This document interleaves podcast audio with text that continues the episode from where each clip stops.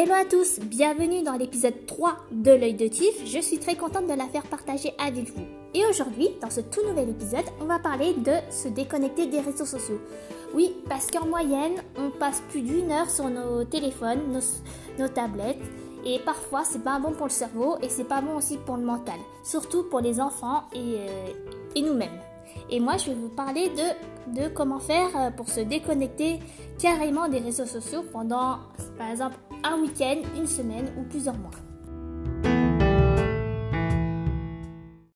Et parfois, ça fait du bien de se déconnecter. Il faut savoir que se déconnecter, c'est bon pour le mental, c'est bon pour euh, le cerveau, parce que rester connecté H24 euh, sur les réseaux sociaux, même quand tu bosses dans ce domaine, il faut à, un moment donné aérer ton cerveau. Et on m'a souvent reproché à moi d'être euh, connecté dans un monde virtuel. Et c'est pas faux, parce que Facebook et Twitter, c'était vraiment une, une, deux planètes virtuelles. Sur Facebook, tu avais l'impression d'être euh, la planète Terre virtuelle et tu as l'impression de connaître la plupart des gens que tu n'as jamais vus, mais que tu les connaissais, connaissais d'une manière virtuelle. Pareil sur Twitter. Sur Twitter, tu as l'impression de... Enfin, Twitter, c'est d'une manière anonyme, mais tu as l'impression de, de connaître euh, comment dire, certaines personnes, mais non, tu les connais pas. Par exemple, les personnalités de la. Tu as l'impression de les connaître, tu as l'impression que c'est ton pote, mais non, tu les connais pas. Alors, moi, j'ai commencé à me déconnecter en 2015 après les attentats du 13 novembre. Et c'était pas gagné. Parce qu'au début, tu peux pas te passer des réseaux sociaux. Moi, j'étais totalement accro à Facebook et Twitter. Je passais mon temps à tweeter, à tweeter, à, écrire des publications. Euh, il y a un moment donné, je me suis dit, euh, oh là, qu'est-ce que j'ai fait? Je crois que j'ai trop écrit sur Twitter et sur Facebook. Je vais prendre un peu de recul. Et j'ai essayé le digital detox. Alors, le digital detox, c'est la manière de se déconnecter des réseaux sociaux. Il y a des psychologues ou des psychiatres ou même des hypnothérapeutes qui conseillent le digital detox. Ils conseillent, euh, ouais, vraiment parce que les réseaux sociaux, c'est aussi une addiction. Moi, personnellement, ça a été une addiction pendant un long moment. Euh, voilà, parce que le matin, je me lève. Qu'est-ce que je fais en premier? Ben, Je vais sur Twitter, je regarde les, les news et tout ça. Pareil sur Facebook, ben, Facebook c'est moi, mais c'était surtout sur Twitter. Sur Twitter, j'étais vraiment accro et c'est comme ça que j'ai appris beaucoup de choses euh, sur ce réseau social parce qu'il y a eu les actualités, les top tendances. Voilà. Et il y a différentes manières de se déconnecter et de s'occuper. Par exemple, au lieu de passer tout son temps H24, par exemple, sur Facebook et sur, sur Twitter, pardon, et eh ben moi, qu'est-ce que j'ai fait? Ben, J'ai créé mon blog j'ai commencé à, faire des activités créatives, par exemple euh, peinture, tricot, couture, lecture, écriture. Et en même temps, je cherchais du boulot. Et j'ai multiplié aussi les petits boulots pendant des années. Et il fallait s'occuper. Et je me suis remis au coloriage. Le coloriage, ça fait du bien. Euh, c'est une top tendance euh, chez les adultes. Moi, j'en ai acheté plein. J'ai acheté bah, notamment les Disney, parce que les Disney, j'adore ça. Et ça me permet aussi de retourner en enfance. Mais euh, il y avait aussi des, des mandalas, des coloriages zen. il y avait aussi des cartes à gratter. Pas des cartes de jeu à gratter, mais des cartes à gratter. Apparemment, ça fait énormément de bien. Tu peux acheter soit dans les magasins de grande surface comme un chez Intermarché ou à Géant ou dans les librairies ou même dans le Monoprix du coin. Moi, j'avais acheté des petites cartes à gratter. Moi, ça m'a fait énormément de bien. J'en avais acheté un avec euh, les, astres, les astres solaires. Ça fait énormément de bien. Et il y a aussi euh, les séances de relaxation. Les séances de relaxation, de sophro et de des méditations, ça fait du bien. T'es pas obligé d'aller voir un sophrologue. Tu peux euh, apprendre euh, via par un livre sur la sophrologie, ou même par vidéo sur Internet, mais ouais, attention. Mais ça fait énormément de bien. Par exemple, tu t'assois en position de lotus ou tu t'allonges par terre, tu fermes les yeux, on aspire, on respire, on aspire, on respire. On fait ça plusieurs fois et ça fait énormément de bien. Et moi, j'avais lu énormément de livres sur la relaxation et la méditation et la sophrologie. Ça m'a fait du bien parce qu'on m'a conseillé plusieurs fois parce que j'étais souvent d'une humeur tendue. Et c'est vrai que mon ostéopathe, m'a dit, ouais, ouais, il faut que tu te détendes, il faut que tu fasses de la relaxation. Et c'est vrai, il a raison. Et grâce à lui, j'en fais énormément. Et je peux vous dire que plus t'en fais, plus tu vas aller mieux. Par exemple, euh, moi, j'en ai fait, j'en ai fait pendant j'en fais toujours, j'en fais depuis, depuis plus de trois ans. J'avais l'impression que mon corps se balançait comme une petite balance et ça m'a fait énormément de bien.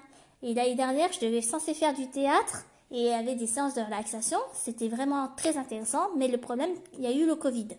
Et la pandémie, on a, ça, ça s'est arrêté d'une manière assez brutale. C'est dommage, mais j'ai continué à faire de la relaxation, de la méditation et, et voilà. Et euh, il y a un moment où je me sens bien, il y a un moment aussi quand je me sens pas bien. J'ai un carnet de notes où j'écris ce que je ressens. Par exemple, c'est une sorte de carnet de bord euh, carnet de bord où moi j'écris genre euh, genre on est combien? On est le 13 avril. J'ai le 13 avril ce que je dois faire. Ce que je dois faire. Effacer le négatif en soi ou oublier le passé ou allez positive attitude. Ça, ça fait énormément de bien d'avoir des petits carnets, euh, petits carnets et de prendre des notes. Et avoir un petit carnet, ça fait du bien. C'est 100 fois meilleur que d'écrire les publications sur Facebook et sur Twitter. Parce que sur Twitter aussi, j'en ai vu, j'ai vu pas mal de personnes écrire, euh, écrire leur vie sur Facebook. Mais après, ça c'est autre chose. Et il y a une application qui s'appelle le DigiDetox, Detox, pardon, qui te permet de, de voir le nombre d'heures et de minutes passées sur ton smartphone. Et ça, c'est une application intéressante parce que moi, je, je regardais l'autre jour euh, le DigiDetox et je me suis dit, j'ai passé plus d'une heure sur Facebook, plus d'une heure sur Twitter ou sur Insta ou même sur TikTok. Ouais, cette application est vraiment intéressante et ça, ça te permet aussi d'apprendre à te déconnecter de temps en temps.